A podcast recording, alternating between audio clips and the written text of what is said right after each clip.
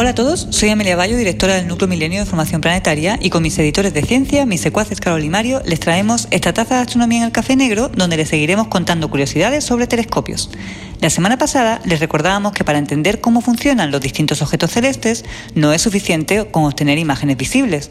Para hacer una analogía, si tras un accidente uno quiere estar seguro de si se quebró un hueso o no, debe de tomarse rayos X, ya que una simple foto no nos da la información relevante.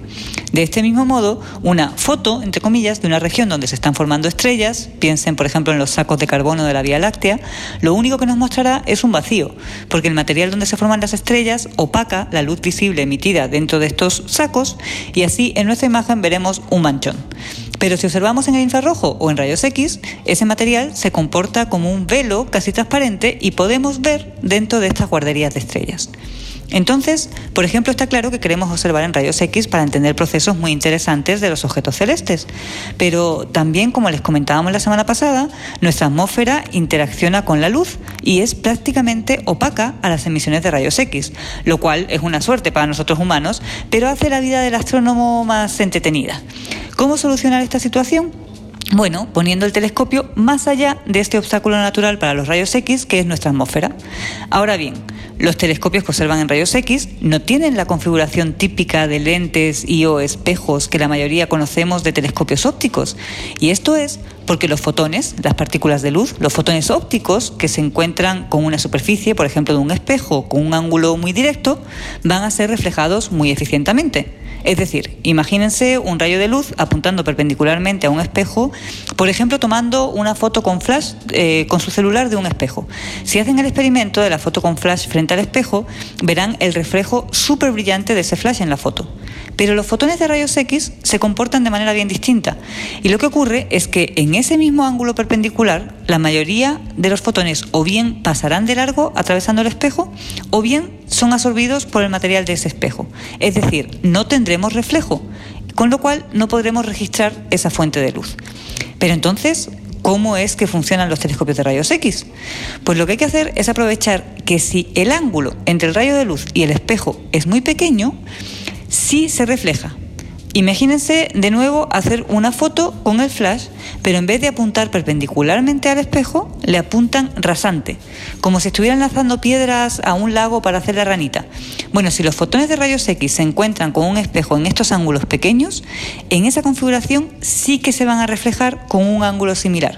Es decir, si ponemos una serie de espejos como con una forma de barril que vayan desviando de a poquito esos fotones de rayos X, podremos concentrarlos, enfocarlos y obtener tener una detección de la fuente de rayos X.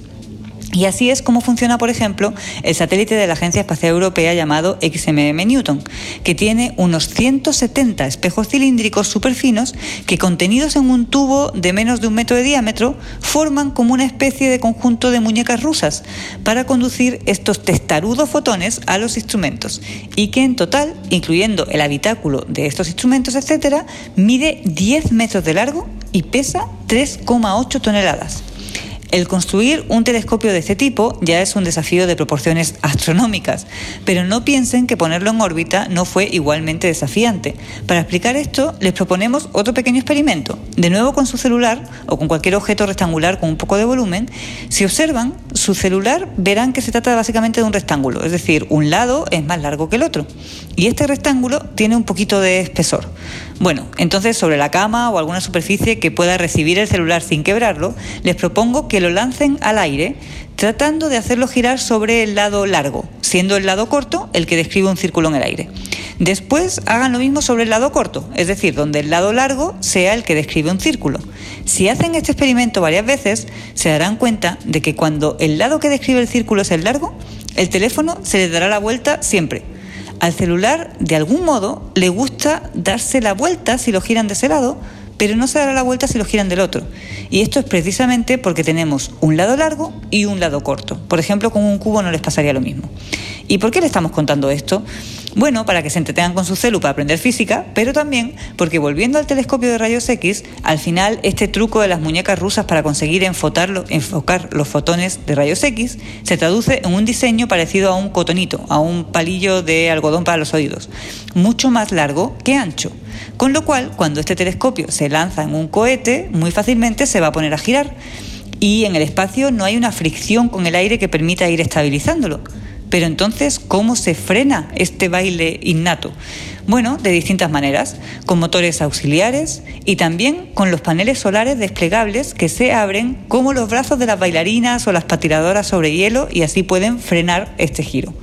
Con todos estos mecanismos, la estabilidad de XMM Newton es espectacular y a este diseño tan ingenioso se le añade además que el telescopio de rayos X no viaja solo, sino acompañado de un pequeño telescopio óptico y ultravioleta de unos 30 centímetros de diámetro.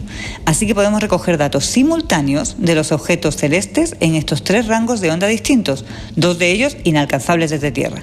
Por ahora les dejamos experimentando con sus celus mientras nos vamos a preparar la cafetera de astronomía de la próxima semana.